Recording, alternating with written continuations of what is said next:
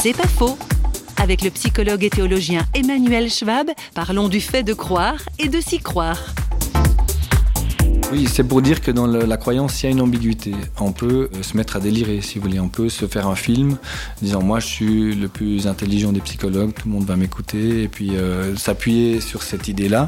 Donc il y a une menace dans la croyance. C'est quelque chose qui peut nous emporter loin du réel. Mais à la fois, je pense que c'est une dimension fondamentalement humaine que là, pour le coup, les plantes ne l'ont pas, et les animaux l'ont pour la plupart pas.